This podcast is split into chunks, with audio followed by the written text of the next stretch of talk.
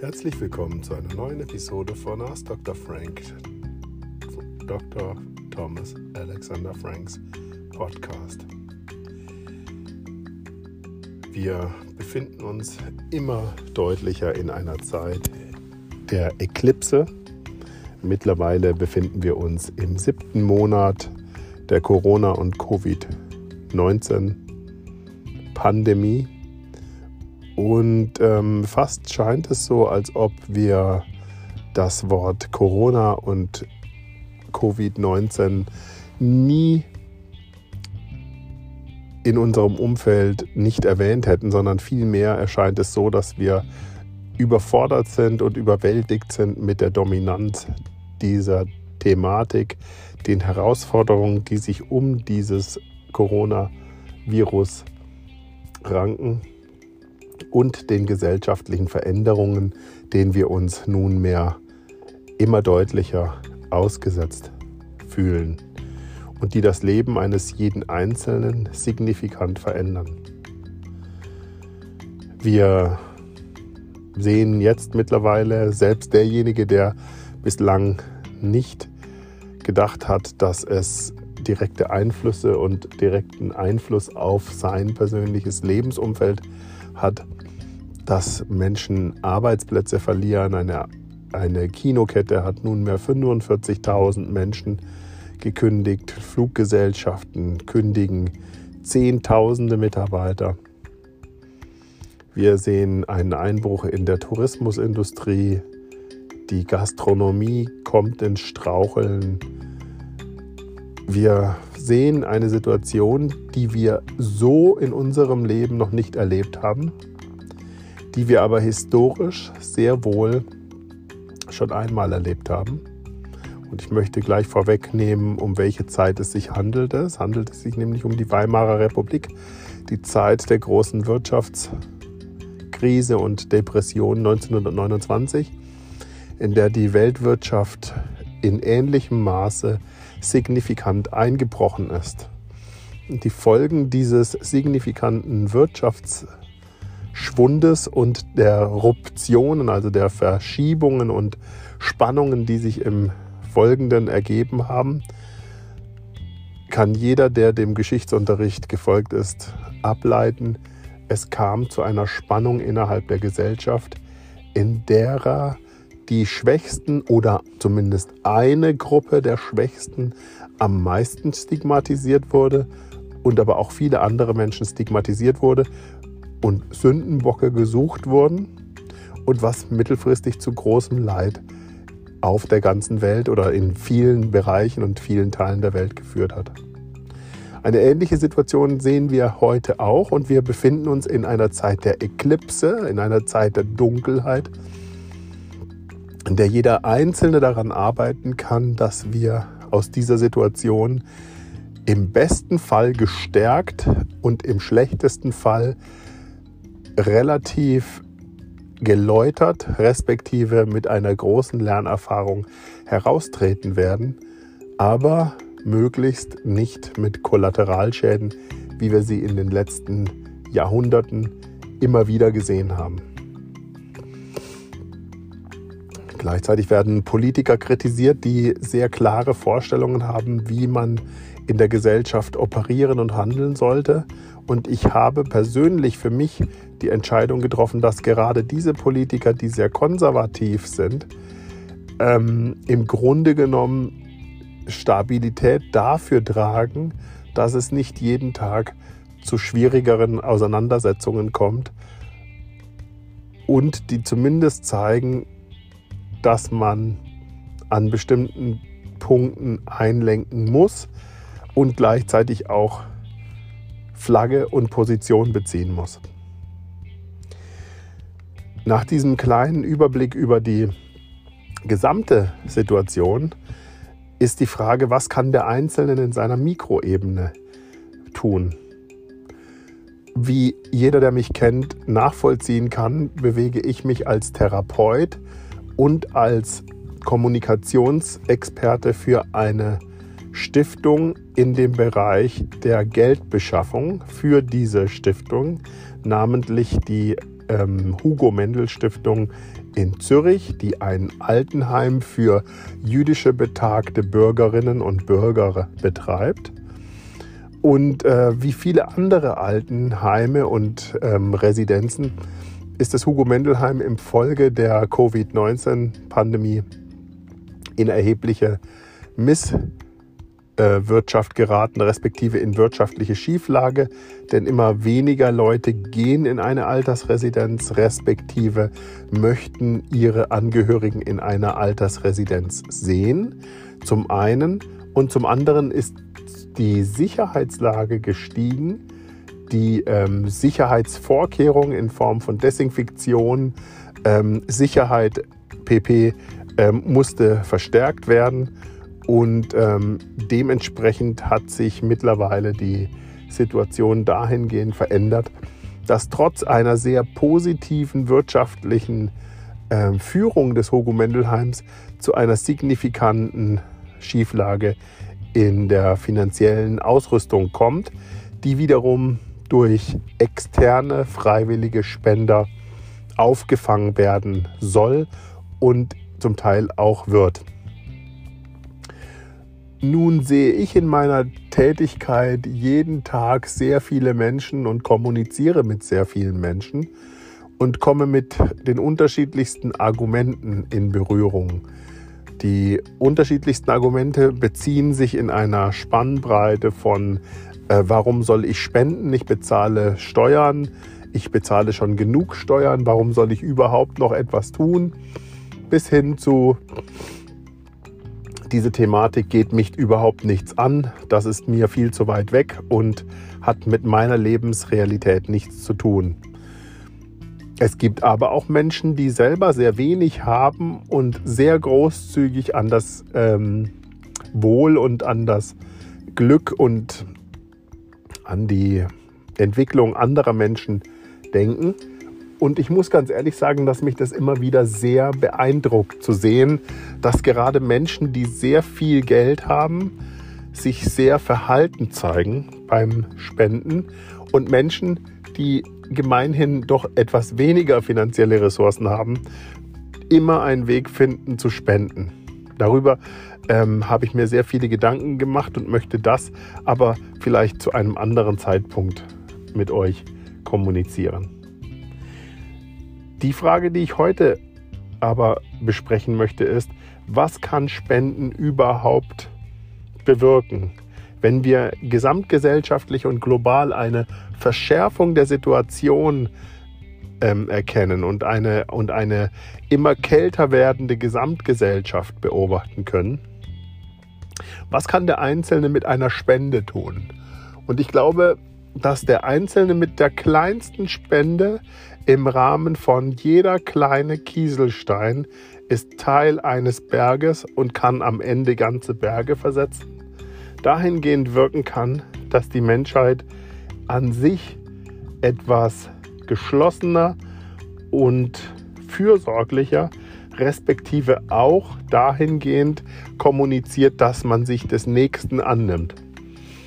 Im Evangelium, im Matthäusevangelium, in der christlichen Lehre steht das geschrieben unter Matthäus 25, 40 aber auch in der chassidischen, respektive in der jüdischen Torah steht geschrieben, ähm, was du nicht möchtest, was man dir tut, das tue auch keinem anderen an.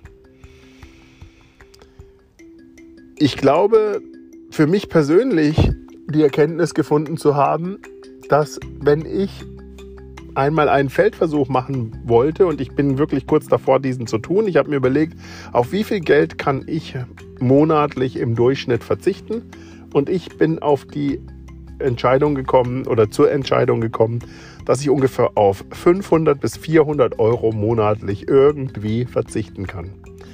Wie auch immer, man kann das natürlich nicht prognostizieren und vor allen Dingen auch in der jetzigen Zeit nicht auf ein Jahr voraus prognostizieren. Aber wenn man davon ausgeht, dass man jeden Monat 400 bis 500 Euro zurücklegen könnte oder 400 bis 500 Franken im Äquivalent und nun daran geht, diese 400 oder 500 Franken oder Euro im Kleinen bis zum Großen an seine Mitmenschen zu verteilen, dann glaube ich, dass man für diese 400, 500 Franken sehr viel zurückbekommt. Und zwar sehr viel zurückbekommt, was man am Anfang überhaupt nicht ahnt und erwartet. Und mit dem äh, Unterstützen vom Kleinen ins Große meine ich genau genommen einfach mal die Idee, zum Beispiel der Lehrerin einen Blumenstrauß zu kaufen, der Nachbarin zu helfen, ähm, einen neuen Papiereimer zu kaufen. Bei der Hausgemeinschaft, bei der Reparatur des Briefkastens nicht zu warten, bis alle den Briefkasten reparieren, sondern proaktiv einmal, und zwar nicht immer, aber einmal den Briefkasten zu reparieren. Einem anderen Kind in der Schule ein, Frühstücks, ähm, ein Frühstückspaket kaufen einem Landstreicher, der jeden Tag an einem vorbeigeht, 5 Euro in die Hand geben. Ähm, einem Kellner ein ordentliches Trinkgeld zu geben, und zwar ein bewusstes Trinkgeld zu geben. Dem Drucker, mit welchem man sich in der, ähm, mit dem man sich beruflich auseinandersetzt, statt der ähm, Rechnungssumme symbolisch einen Betrag zu geben, der gewissermaßen vielleicht 10 oder 15 Prozent darüber hinausgeht. Also im Grunde genommen auch ein Trinkgeld. Wenn du dir diese Situation stringent überlegst und überlegst, was diese Situation im Laufe der Zeit mit Menschen machen kann, dann kannst du dir ungefähr überlegen, welche Energie sich sozusagen gesamtgesellschaftlich entwickelt. Und wer meint, dass ich hier einem Trugschluss unterlaufe oder dass ich ein Traumtänzer wäre, der sollte sich vielleicht doch einmal Gedanken darüber machen, woher die christliche und auch die in vielen anderen Religionen, derer ich aber nicht ähm, habhaft bin und derer ich auch nicht mächtig bin, aber das Geben, das, die Nächstenliebe, das sich um den anderen kümmern, ist keine neue Erkenntnis, sondern ist eine, eine Pflicht, eine Gabe in jeder gelebten Nächstenliebe. Und was wir momentan in der Covid-19-Corona-Pandemie erleben und was wir gerade am Anfang der Corona-Pandemie auch erlebt haben, ist, dass wir eine Abkehr, eine Isolation und quasi auch eine sehr harte Kommunikation äh, äh, Kommunikation dahingehend erlebt haben, dass uns ein gewisser Teil der Bevölkerung nicht wertvoll ist. Wir haben es tatsächlich erlebt, dass Menschen gesagt haben, naja, ähm, dieses Virus ist sehr gefährlich. Aber wenn ich mir das genau angucke, gibt es gewisse Risikoklientel und diese Risikoklientel, da musste dann jeder einmal eine Nacht darüber schlafen, um dann zu erkennen, dass die Risikoklientel alle über 60 oder 50, alle Schwergewichtigen etc. ppp sind und man aber Gott sei Dank nicht zu dieser Klientel gehört. Dazu in einem Atemzug zu nennen kommt auch, dass wir Gott sei Dank die Situation haben, dass uns die Experten, die das, ähm, die Pandemie beschreiben und erklären, auch erklärt haben, dass Kinder nicht so anfällig sind wie Erwachsene. Man mag sich gar nicht vorstellen, was passiert wäre, wenn wir uns zum Beispiel kommunikativ jeden Tag in der gleichen Intensität gegenseitig versichern würden, wie gefährdet unsere Kinder sind. Denn dann würde genau das passieren, was ich gerade erklären möchte, dass nämlich diese Angst und diese Solidarität, die eigentlich wichtig ist für jeden Einzelnen in der Gesellschaft, dass diese dann sozusagen doch wieder relativ dicht an uns dran wäre und wir dann ganz anders reagieren würden, weil es ganz einfach um unsere Kinder geht. Aber wie gesagt, wir leben momentan in einer Zeit der Eklipse, in der anscheinend jeder versucht, für sich persönlich das Beste herauszuholen.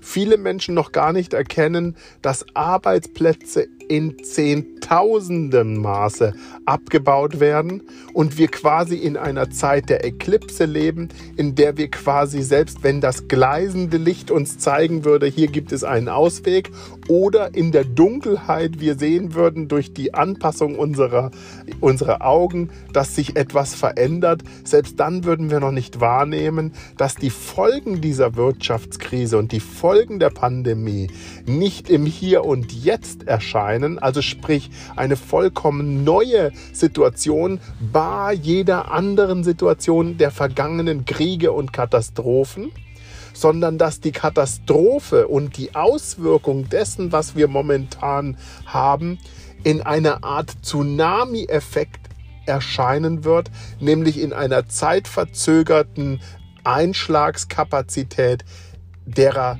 wir dann sehen werden, dass es Arbeitsplätze rauben wird, dass es zu Elend führen wird. Damit einhergehend natürlich auch mit einer Radikalisierung von ganzen Bevölkerungsgruppen, damit einhergehend mit einer Radikalisierung von politischen Gruppen, die wir in vielen Bereichen auf der ganzen Welt jetzt schon sehen und damit einhergehend natürlich auch mit Gefahren für die Demokratie und für den Frieden. Und deswegen ist es umso wichtiger, dass jeder Einzelne, und ich rekurriere noch einmal auf das, was ich gerade gesagt habe, und deswegen glaube ich, ist es umso wichtiger, dass jeder Einzelne sich darüber Gedanken macht, wie und was er in der Welt tun kann, um aus einem einzelnen Kieselstein einen großen Berg zu gestalten, indem er sich für wen auch immer einsetzt. Ich tue das jeden Tag und ich habe sehr viel Freude daran. Ich tue das bereits seit über 30 Jahren. Ich habe knapp 17 Jahre für eine Institution gearbeitet, die sich dem Aufbau und der Förderung von Schulen in Kolumbien gewidmet hat, mit dem Jesuitenorden habe ich für die Kinder von Kali Schulen in Südamerika aufgebaut und habe ohne ähm, Geld dafür zu bekommen als Spendenleistung Zeit investiert. Zeit und Fachexpertise und ich habe immer sehr viel zurückbekommen. Ein kleines Beispiel, mein Doktorvater, der sehr geehrte und werte Professor Dr. von Kardorf, mein Doktorvater, hat mich als Doktoranden angenommen, auch deswegen, weil er gesehen hat, dass ich so lange ehrenamtliche Arbeit geleistet habe. Und das eine ist die akademische ähm, Kompetenz, die man vielleicht haben mag. Und das andere ist aber die Kompetenz, die jemand anders zuschreibt, indem sie sagt, ist diese Person bereit, die Extrameile zu gehen, für die die es für mich wichtig und auch interessant macht, mich wiederum für diese Person einzusetzen.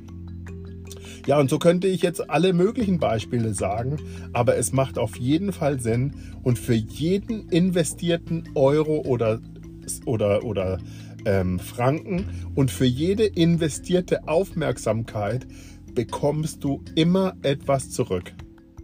Wie gesagt, ich habe sehr viele Rückmeldungen bekommen von Menschen, die gesagt haben, ich weiß wirklich nicht, warum ich spenden soll. Das geht mich nichts an. Ich sehe keinen Nutzen und äh, persönlich habe ich davon auch nichts.